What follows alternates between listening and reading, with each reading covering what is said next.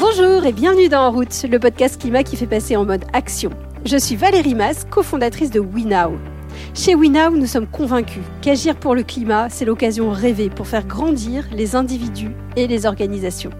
Alors chaque semaine, je vous emmène rencontrer des dirigeants, des scientifiques, des salariés, des sportifs, pour vous inspirer, nourrir votre réflexion et vous aider à trouver comment vous aussi, vous pouvez agir pour le climat.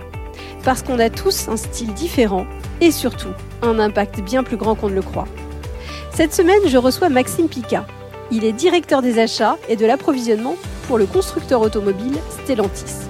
Alors c'est un poste hautement stratégique, à la fois parce que on traverse une crise des semi-conducteurs et de la hausse des prix d'énergie qui affecte évidemment les constructeurs automobiles, mais aussi pour aider le groupe à atteindre ses objectifs ambitieux en matière de gaz à effet de serre.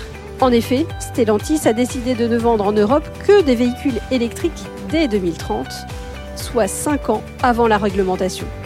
Alors avec Maxime, je voulais aborder la manière dont on pouvait agir pour le climat quand on a un poste stratégique chez un constructeur automobile. Avec Maxime, nous avons parlé de la difficulté, mais aussi de la fierté de transformer un acteur historique, un poids lourd de l'économie qui pèse à la fois 1% des émissions de CO2 du monde, mais aussi des centaines de milliers d'emplois.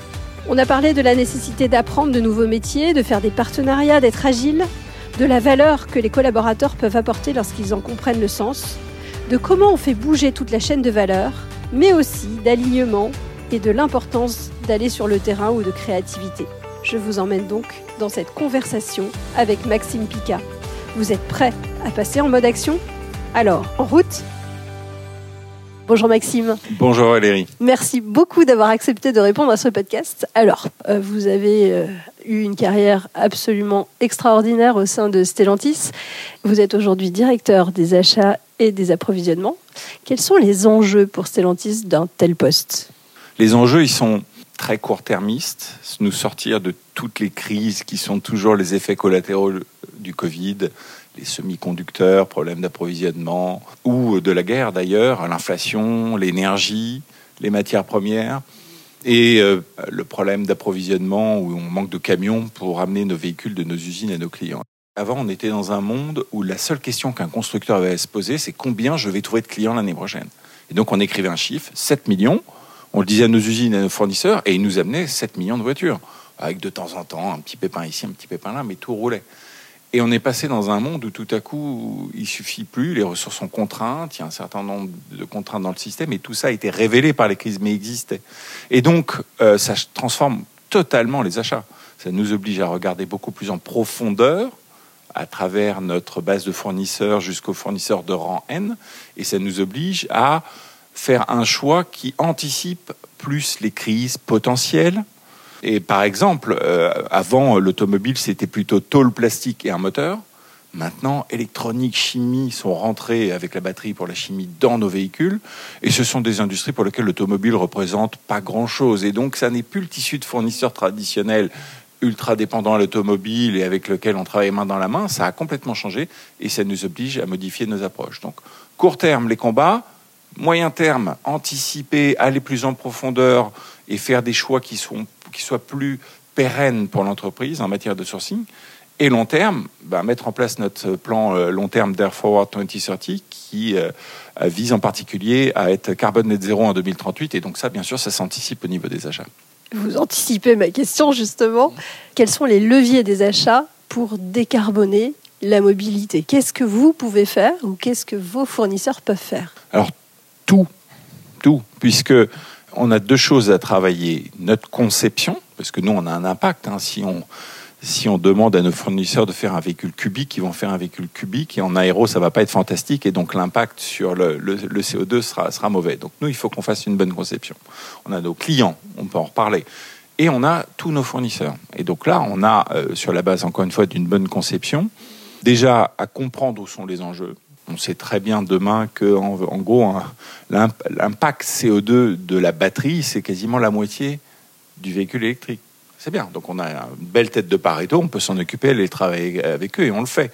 On, est en train de construire en Europe des gigafactories de batteries, on s'occupe de l'énergie qu'elles vont utiliser, euh, de minimiser les mètres carrés, de réduire la consommation d'énergie. Donc, On a quelques familles d'achats qui sont vraiment des belles têtes de Pareto qu'on peut attaquer. Mais d'une manière plus générale, ce qu'on fait, depuis quelque temps, on s'assure que nos fournisseurs savent calculer l'impact CO2. Déjà. Et euh, ils se font certifier par qui et comment. donc ça, c'est des discussions passionnantes ou qu'on attaque tous avec humilité. Hein. On connaît euh, pas ça par cœur et on, et on, essaye de bien se comprendre et s'aligner. Donc ça, c'est important. Et on les a prévenus et on est en train de le faire. On est en train de passer dans une phase où, si jamais, quand on fait euh, une, une, cotation, quand on demande à nos fournisseurs de répondre à un appel d'offres, il y a un objectif de CO2 et s'ils ne l'atteignent pas, ils ne seront pas pris. Donc on contraint le système, on les a prévenus, ils le savent, ils connaissent notre plan, ils savent très bien qu'ils doivent y aller. Et donc on pousse mécaniquement l'ensemble de la chaîne en amont de Stellantis de faire ses propres travaux, réflexions et de nous amener les, les meilleures propositions en coût, qualité, délai, etc. CO2. Et encore une fois, avec un, non, non, pas le fait qu'on va pondérer le CO2 avec le reste en disant ah bon lui il est moins bon CO2 mais il est tellement pas cher qu'on va le prendre. Non non c'est s'ils ne répondent pas à l'objectif de CO2 ils ne seront pas pris. Donc ça va avoir un impact extrêmement important. Comment on invente cette mobilité de demain? Déjà on, on, repart de nos objectifs. Neutralité carbone en 2038 qu'on n'a pas voulu juste être un objectif de fond de plan puisqu'on a dit la moitié en 2030. Donc ça déjà c'est extrêmement euh, extrêmement impactant. Pour être à moins 50% entre 2021 et 2030, je parle bien de tout scope confondu, il euh, n'y a pas d'autre solution que de faire 100% de véhicules électriques pour les voitures particulières en Europe. Et on a mis 50% aux États-Unis. Ce qui, dans les deux cas, est, euh, par rapport au point de départ, euh, une transformation. Au passage, vous ferai remarquer que c'est notre choix, puisque 100% en 2030, on est avant 2035. Donc c'est bien notre plan qui nous impose ces étapes intermédiaires et qui vont nous permettre d'atteindre les moins 50 à horizon 2030. Et donc, une fois que vous avez dit ça, de par l'objectif, on tire le fait que l'ensemble de nos équipes ont dit, mais en Europe, ne faites plus que des voitures électriques. Donc c'est déjà très impactant par rapport à votre question de c'est quoi demain. Déjà, il y, y, a des effets comme ça dans nos politiques qui nous imposent un certain nombre de choses. Mais ça, ça ouvre, la, ça ouvre de la créativité, parce que nos designers, à partir du moment où il n'y a plus le, tunnel du pot d'échappement là, qui est au milieu de la voiture, qui traverse, et, et qu'ils ont une plateforme qui sera 100% électrique, ça libère de l'espace dans le véhicule, ça les aide à penser différemment. Et c'est là où, heureusement, on ajoute sur la rationalité, l'anticipation des choix techniques pour avoir ces véhicules électriques les plus efficients, la créativité de nos designers. Et nos designers, c'est des gens qui vivent dans la même planète que vous, ils ont juste quelques années d'avance. Ils voient ce qui fonctionnera dans quatre ans, ce qui euh, parlera aux gens, pas juste attractivité, mais un designer, ça pense aussi praticité, accessibilité, et c'est les premiers à faire attention à l'impact environnemental et à prendre comme un, challenge extraordinaire le fait de maximiser les matériaux réutilisés à l'intérieur du véhicule, recyclés. Voilà, ils prennent ces tendances de société, ces contraintes techniques, et ils essayent d'en faire les meilleurs produits. Et ça nous donne des discussions et des heures de discussion euh, enflammées euh, sur euh, des petites pièces de la voiture. Est-ce qu'il la faut comme ci, comme ça, mais là le client n'aimera pas, oui mais c'est trop lourd. Et, donc en permanence, l'art du compromis. Et quand à la fin, personne n'est content, c'est qu'on a trouvé le bon compromis. Et c'est ça notre quotidien. Et ça fait des véhicules où à la fin, quand on le regarde nous dans la rue, on dit oh là là, toutes les contraintes qu'on a dû mettre. Puis au final, les clients les trouvent chouettes. Donc ça, c'est la bonne nouvelle. Comment on fait pour aider le consommateur à aimer finalement la nouveauté. Et euh, je, crois que c'est un peu ce que vous avez fait par exemple avec l'ami chez Citroën. On travaille beaucoup de temps déjà à expliquer euh, la direction, le cap à l'ensemble de nos, de nos équipes. Faire cette transformation de ce qu'on était, un constructeur automobile traditionnel il y a quelques années, à euh, un constructeur automobile qui fait des véhicules électriques, des véhicules technologiques connectés, véhicules autonomes. Donc c'est un changement de paradigme profond. Et en plus, il faut qu'on étende ça aux, consommateurs. Et ça, je pense, c'est un, un, point absolument fondamental. Donc, comment on le fait On le fait premièrement avec humilité. On fait, un, certain nombre de contraintes. On élimine nous-mêmes euh, des moteurs thermiques puissants parce qu'on sait qu'ils sont très émissifs en CO2. On les enlève. Donc, on le fait par euh, absence de choix. Donc, on, on, on contraint quelque part euh, nos, clients sur un certain nombre de choses.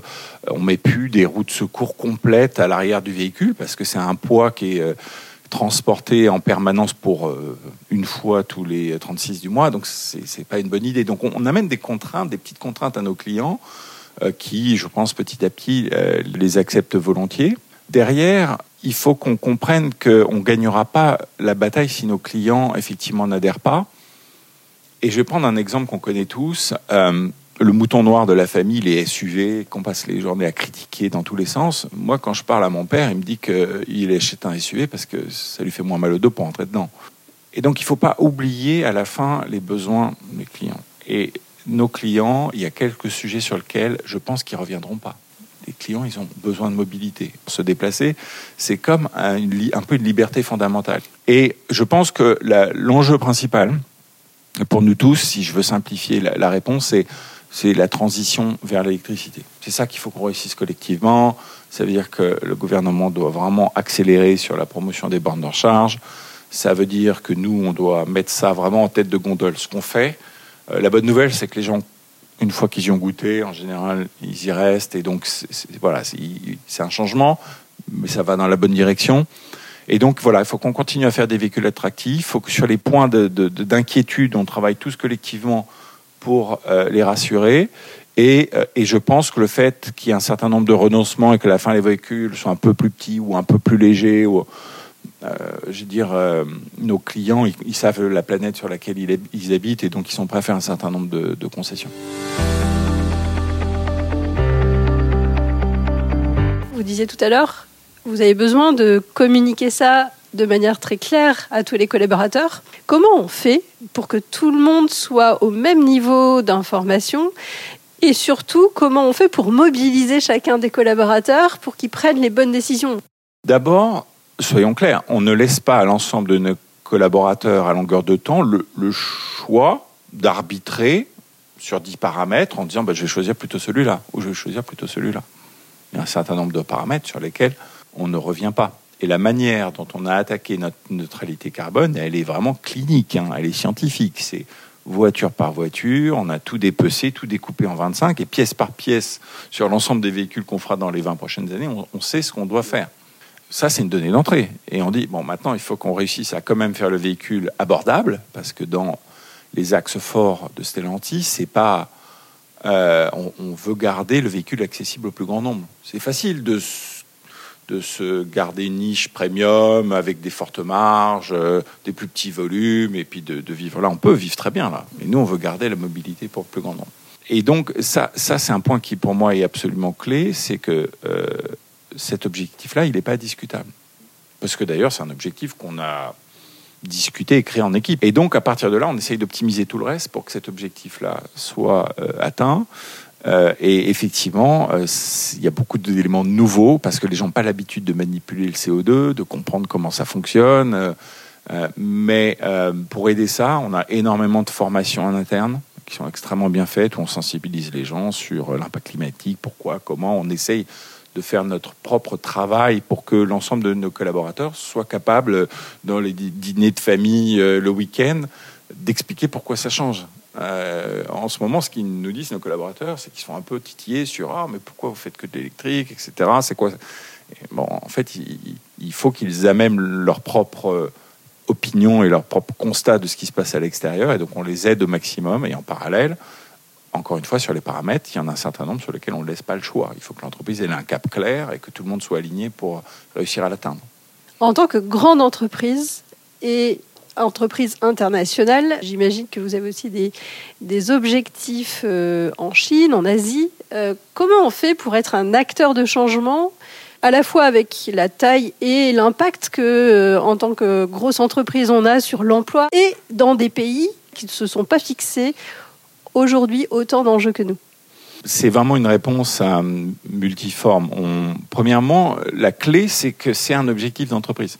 Donc, quand on dit carbone net zéro en 2038, ça sera carbone net zéro là où on sera. Donc, on vendra des voitures en Afrique, des voitures en Brésil, des voitures en Amérique du Nord. Donc c'est euh, c'est ça dans toutes les régions. Il y a quand même une dynamique qui est générale. Hein. Nous, on est très européano-centrés par moment, et donc on a l'impression qu'il y a que chez nous qui se passe des choses. Mais non, les Américains ont quand même décidé des choses pas, pas encore aussi ambitieuses que l'Europe, mais euh, un beau niveau de rupture. mais au Brésil, il y a beaucoup de pays dans le monde sur lesquels il y a des réglementations euh, liées aux émissions de CO2 et sur lesquels il faut répondre, répondre à des critères. on passe notre temps à lister euh, si on est à, nos objectifs de CO2 dans, je dirais, 25 pays dans le monde qui sont les principaux. Donc ça se passe un peu partout, mais ça va, ça va un peu plus loin que ça. On a des fournisseurs aux quatre coins du monde. Ces mêmes fournisseurs où je vous expliquais auxquels on a envoyé donc des appels d'offres avec des objectifs de CO2, ils savent qu'ils doivent l'atteindre. Et donc moi j'ai des équipes d'achat aux quatre coins du monde. Euh, ce qu'elles font, c'est euh, déjà elles expliquent aux, fournisseurs ce qu'on est en train de faire et le fait qu'il va falloir que euh, d'Inde, du Maroc, d'Espagne, où qu'ils soient, ils envoient des pièces qui correspondent au cahier des charges de CO2. Et s'ils veulent y arriver, il faut qu'ils aient une énergie décarbonée. Et donc, un des grands messages, c'est occupez-vous de votre énergie décarbonée. Si vous n'avez pas d'énergie décarbonée, ça ne marchera pas. Parce que je, on peut faire tout le travail qu'on veut au niveau du constructeur. Sur nos scopes 1, 2, 3, s'il n'y a pas derrière de l'énergie décarbonée, nous, on n'y arrivera pas à faire notre 2038. Donc, il faut qu'elle soit là, elle soit abondante, elle soit utilisable. Donc, ça, c'est un vrai challenge. Et celui-là, j'avoue qu'on n'a pas tout, toute, la, toute la main dessus, même si euh, on développe nos propres installations de, fermes de panneaux solaires et, euh, et même on a des, des projets d'éoliennes. Ça, c'est un point essentiel. Et donc, il y a beaucoup de pays exportateurs dans le monde qui vont devoir faire cette transition-là s'ils veulent pouvoir continuer à être dans nos plans. Churchill disait il faut jamais gâcher une bonne crise. Votre marché est vraiment touché de plein fouet par plein plein de crises. Qu'est-ce qui peut en sortir justement de, bon? Comment on peut la transformer?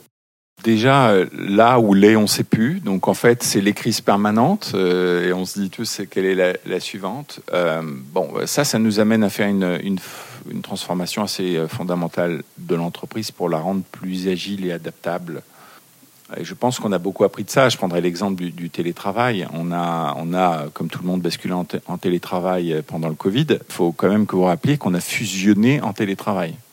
On a fusionné deux entreprises avec tout ce qu'on vous raconte sur la culture, etc., en télétravail. Euh, et à cette époque, je m'occupais de l'Europe et je peux vous dire que ça a été une, une bénédiction pour moi parce que sans télétravail, euh, il y aurait eu euh, d'un côté une salle de réunion avec des Français, de l'autre une salle de réunion avec des Italiens. Euh, puisque c'était les deux piliers principaux en Europe. Et très rapidement, quelqu'un aurait coupé le micro, aurait dit Mais qu'est-ce qu'ils racontent les Français? Ou qu'est-ce qu'ils racontent les Italiens Là, on était tous ensemble, dans la même salle de réunion virtuelle, chacun sa petite photo, tous égaux. Tous égaux. Et, et ça a changé dès le départ le rapport. On était une équipe.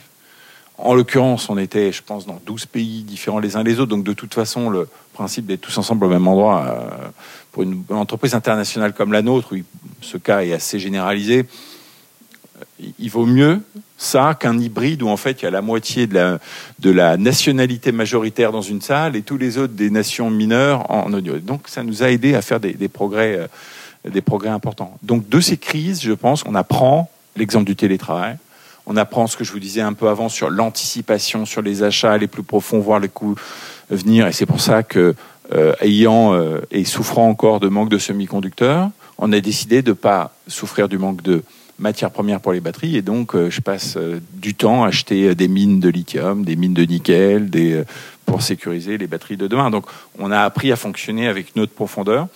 Voilà, donc c'est ça le changement de l'entreprise et ce que ces crises successives nous apprennent anticiper, anticiper, anticiper, anticiper. Ça n'est pas parce que le monde est de plus en plus incertain qu'il ne faut pas passer beaucoup de temps à essayer de le prédire.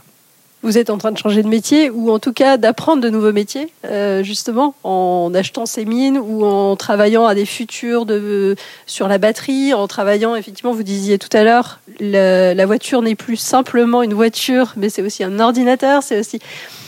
Comment on apprend tous ces métiers en aussi peu de temps? Ça, c'est un, challenge incroyable. La bonne nouvelle, c'est qu'il y a des compétences à l'extérieur. Enfin, je vois, par exemple, sur le software, on, recrute énormément. On est en train de, faire grossir nos équipes de manière importante parce qu'on a bien compris qu'il y a toute une partie du logiciel qui est dans le véhicule sur lequel il faut qu'on ait le contrôle. Ça ne, nous empêche pas d'avoir des, encore une fois, nos fournisseurs qui fournissent aussi des éléments, mais la, colonne vertébrale de notre logiciel doit être en interne. Donc, en fait, on recrute énormément. C'est vrai aussi dans la chimie des batteries. Et puis on fait des partenariats. On peut pas être expert partout, on peut pas être euh, même en recrutant à apprendre tout. Euh, et donc, par exemple, nos moteurs électriques, on les fait en partenariat dans une joint venture avec un des leaders mondiaux des moteurs électriques. On a beaucoup de partenariats qu'on a créés avec Total Saft pour faire des gigafactories euh, de batteries. Et donc, on apprend dans ce monde euh, que c'est pas juste acheter ou faire. Il y a entre les deux plein de formes de partenariats différents qu'on utilise et on en a toute la variété qui peut exister. Euh, mais ce qui compte, c'est d'avoir du sens quand on fait un partenariat avec quelqu'un. La seule question, c'est quel est l'intérêt de l'un et de l'autre et comment on peut être sûr que dans 5-10 ans, les intérêts sont encore alignés. Et si on a la réponse à cette question, euh, le format que ça peut prendre, il y en a encore une fois plein de formes. Et, pour l'instant, on a euh, déjà mis en place énormément de ces partenariats pour accélérer notre montée en puissance technologique. Comment on fait en interne euh, quand on est dans une entreprise, euh, une grosse entreprise qu'en France on aime bien détester hein, puisque c'est gros, euh, ça fait du profit. Est-ce que ces retours vous touchent et, touchent vos collaborateurs? Et comment on fait pour renouveler son entrain et son envie? Ce qui compte, c'est d'être aligné. Ce qui compte, c'est de savoir où on va, pourquoi on le fait. Et tous les jours, on se mesure par rapport à ça, par rapport à cette balance intérieure. On se dit, je suis en ligne avec ce que je veux? Oui, alors j'avance. Et si on ne sait pas trop si on est en ligne, on parle. Et c'est pour ça qu'on est une entreprise, qu'on a des équipes et que les gens se posent des questions. Et tous les jours, il y a des gens qui nous challengent en disant Mais vous avez décidé ça, mais en fait, ça ne va pas dans la bonne direction. Ah, bah oui, tu as raison. enfin, donc, c'est pas juste un dogme unique, aveugle. C'est, euh, encore une fois, avec beaucoup d'humilité, on apprend énormément dans cette transition. Le mot-clé, c'est transformation. C'est-à-dire que à Stellantis, ce qu'on a décidé, c'est de transformer notre entreprise. Parfois, c'est facile euh, de se dire euh, on démarre d'une feuille blanche. Donc, il y a beaucoup de startups qui développent, la plus célèbre Tesla, qui n'est plus une startup, mais qui est partie d'une feuille blanche. Et on peut se dire que hum, les constructeurs traditionnels ont un désavantage par rapport à ça, qui est en fait l'historique. L'historique, ça peut paraître le vieux monde, ancien, etc. Mais en fait, une entreprise, c'est faite d'hommes et de femmes. Et il y a un petit courant de mode, là, dans l'industrie automobile, qui est de couper les entreprises entre l'ancien et le moderne, entre le thermique et, et l'électrique, parce que voilà, on fait deux entreprises différentes de manière évidente, il y en a une qui a un avenir brillant et l'autre, on ne sait pas trop. Euh, et nous, on a décidé surtout de ne pas faire ça, parce qu'on veut faire une transformation. Alors oui, bien sûr, euh, si le monde de demain est électrique et que vous avez 150 usines de boîtes de vitesse et de moteurs, vous avez un peu plus le sac à dos chargé qu'un un, newcomer qui vient uniquement avec de l'électrique. Et voilà, c'est ça notre fierté, c'est de transformer. On a des usines thermiques sur lesquelles on fait des gigafactories de batteries. Et voilà, on transforme. On transforme l'usine, elle va continuer à exister, mais demain elle fera des batteries, hier elle faisait des moteurs euh, thermiques. Et c'est ça notre, notre fierté. Et c'est ça notre énergie, c'est que on transforme. Et comme on est gros, comme par, par définition euh, les acteurs historiques sont gros, si vous réussissez votre transformation, l'impact est colossal. L'impact est colossal. Peut-être que la solution idéale, c'est de tout le temps faire table rase du passé, de n'avoir que des nouveaux acteurs qui amènent des nouvelles choses. Mais si vous réussissez à transformer, normalement, ça va un peu plus vite. Ça amène une continuité, ça fait moins de dégâts, parce qu'on est quand même euh, aujourd'hui 13 millions de personnes qui travaillent dans l'industrie automobile. On peut balayer tout ça dans un verre de main, mais ça va se sentir au niveau de la société, donc on y fait attention. Et donc nous, fort du cap qu'on suit, on est surmotivé sur le fait de réussir nos transformations au jour le jour. Et transformer, c'est c'est fatigant par moment. Hein. C'est, euh, enfin voilà, c'est vraiment, euh, je pense, dans, dans toutes les actions qu'on peut faire, je pense que l'acte de transformation parfois est plus euh, plus compliqué que l'acte de création pure.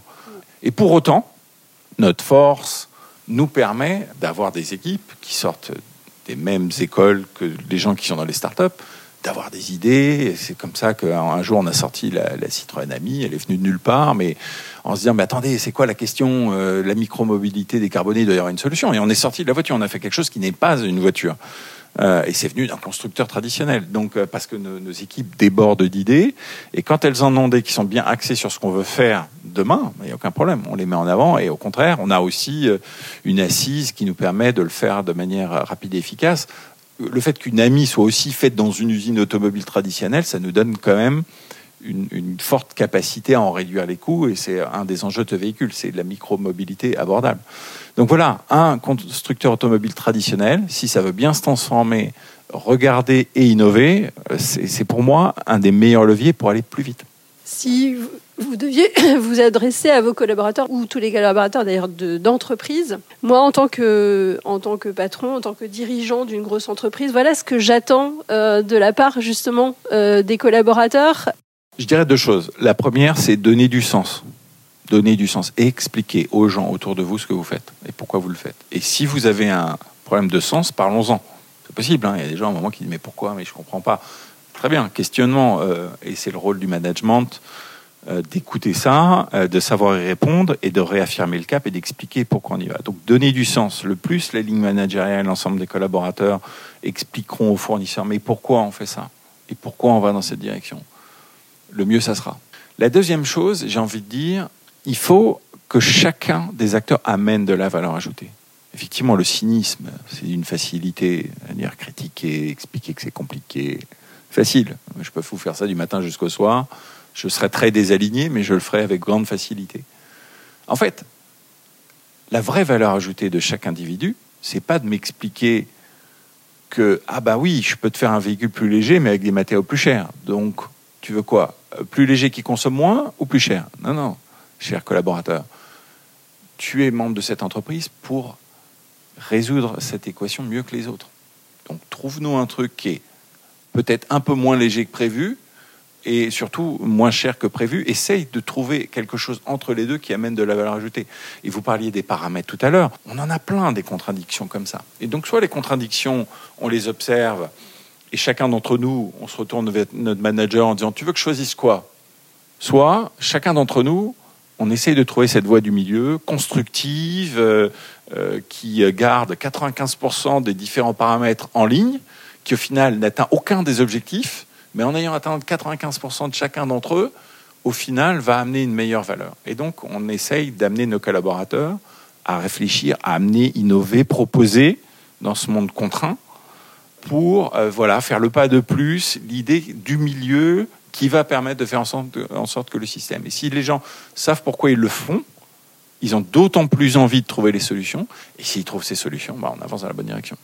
Vous êtes ingénieur diplômé des mines, je crois, et vous avez, j'imagine, suivi le discours de fin d'année euh, de ces jeunes, d'ailleurs de, pas mal de, jeunes de grandes études, et je crois que vous êtes aussi papa. Qu'est-ce que vous avez envie de dire à tous ces jeunes j'ai écouté ça avec euh, beaucoup d'intérêt, d'étonnement, honnêtement. Et en même temps, euh, ce que j'ai aimé, c'est c'est que sur la question de la prise de conscience, ces générations nous montrent l'exemple. Et donc ça, c'est extrêmement rassurant. voilà, donc il y a une énergie euh, elle est euh, très anxieuse à ce stade-là, et donc c'est un des, enjeux que l'on a. Et j'ai ces discussions-là avec mes enfants. Les discussions se finissent en général bien, c'est-à-dire que j'espère réussir à leur montrer comment effectivement chacun peut être un acteur. Et donc à ces jeunes-là, premièrement, à tous ceux qui pensent qu'il y a une solution, j'ai envie de leur dire bonne nouvelle, join us, venez, euh, on va la construire parce qu'ici, vous avez, nous on pèse 1% du CO2 mondial. Donc on a un impact. Hein notre constructeur automobile parce que les transports c'est un tiers, etc. Et que nous on est un gros constructeur. Donc venez avec nous parce que si vous trouvez ces fameuses solutions pour faire en sorte que le véhicule soit euh, carbone net zéro en 2038 et qu'on réussisse à le faire en trouvant des solutions pour éviter qu'il soit un coût délirant qui prive toute une frange de la société de mobilité et pour faire en sorte que, parce qu'on trouvera cette solution, l'automobile propre soit encore à grande diffusion et que donc il y ait de l'emploi derrière. Voilà, ça c'est des enjeux. Vous allez pouvoir, en travaillant pour nous, toucher à tous ces axes-là en même temps. Et c'est compliqué. Et c'est compliqué. Et, euh, et, vous allez devoir nous aider à faire cette transformation. Donc oui, vous allez entrer dans une entreprise qui a un passé, c'est vrai. On a un passé, on a fait euh, des tonnes de CO2 dans l'atmosphère. Ok, mais encore une fois, nous on considère que si on agit là, sur ce moteur qu'est Stellantis, on va avoir un impact important. Et donc vraiment, euh, je les appelle à nous rejoindre en, rappelant à tout le monde que le rapport du GIEC euh, parle beaucoup de solutions scientifiques et que donc il y a encore plein de choses à inventer. Il y a beaucoup de leviers technologiques, scientifiques qu'on peut mettre en œuvre et nous, en tout cas, on est déterminés à le faire. J'ai honnêtement plus de mal à répondre à ceux qui partent faire une, autre vie. Et ça, je ne sais pas quoi leur dire. J'avoue avec beaucoup d'humilité. Euh, j'ai juste l'intuition que si toute la planète prend la même décision, ça va mal finir. C'est-à-dire que je ne vois pas de stabilité à un monde où tout le monde prendrait la tangente de la même manière. Que, que certains le fassent, c'est leur choix. Je les respecte. Je pense qu'on a besoin de garder un cap sur notre, sur, dans nos sociétés, d'aller à pleine vitesse. Et je peux vous dire que la vitesse, euh, quand je vous dis 100% en 2030, ça peut vous paraître anecdotique, mais j'ai, on a des centaines d'usines qui font des moteurs et qui font des boîtes, qu'il faut qu'on transforme. Toutes nos voitures, 75 ans dans son an de véhicules électriques, euh, des nouvelles plateformes, des gigafactories partout, qui sont des investissements colossaux. Bon, donc la transformation, pour l'instant, on essaye de la garder sur les rails faire en sorte qu'elle arrive, arrive au bout. Donc c'est là, c'est là pour moi le cœur du réacteur et le plus de, bonne volonté, d'envie, de, dynamisme nous nous rejoindrons pour y arriver, le plus je pense qu'on aura un réel impact à court terme et à moyen terme. Un énorme merci Maxime. J'ai coutume de terminer ce podcast avec des questions assez rapides. Euh, la première, c'est vous avez connu plein d'expériences hyper variées, euh, directeur d'usine euh, en Chine ou même sur le terrain dans l'usine ou patron de l'Europe. Enfin voilà. C'est quoi l'expérience qui a été la plus marquante pour vous? Pour moi, c'est la Chine. C'est la Chine parce que avoir la chance d'être plongé dans une autre culture que la mienne, européenne, française, donc d'en apprendre une nouvelle et de voir de l'extérieur ma culture française européenne, c'est extrêmement enrichissant. D'apprendre le premier jour en arrivant là-bas que tout ce que j'avais appris de ma carrière allait m'être totalement inutile et qu'il fallait que je me réinvente une nouvelle boîte à outils managériale très différente, ça a été une expérience incroyablement transformante et qui me sert tous les jours euh, parce que ça enrichit euh, ma vision du monde euh, et ma vision de la relation à l'autre et de la diversité et, de tous les leviers que l'on a pour mieux se comprendre et mieux avancer de manière extraordinaire, ce que je pense rien ne m'aurait permis de faire en restant dans mon même pays ou dans ma même, même en changeant d'entreprise ou quoi que ce soit. Rien n'aurait été aussi enrichissant. Donc ça, ça a été transformant pour moi. En tant qu'homme, comment on reste aligné? Je pense que Premièrement, votre environnement est un excellent miroir. C'est-à-dire que peut-être que par moment on commence à se désaligner, on ne le voit pas, mais je peux vous dire qu'on vous le, on vous le renvoie. Moi, je vois très bien quand je suis aligné, c'est que je sens que autour de moi c'est aligné.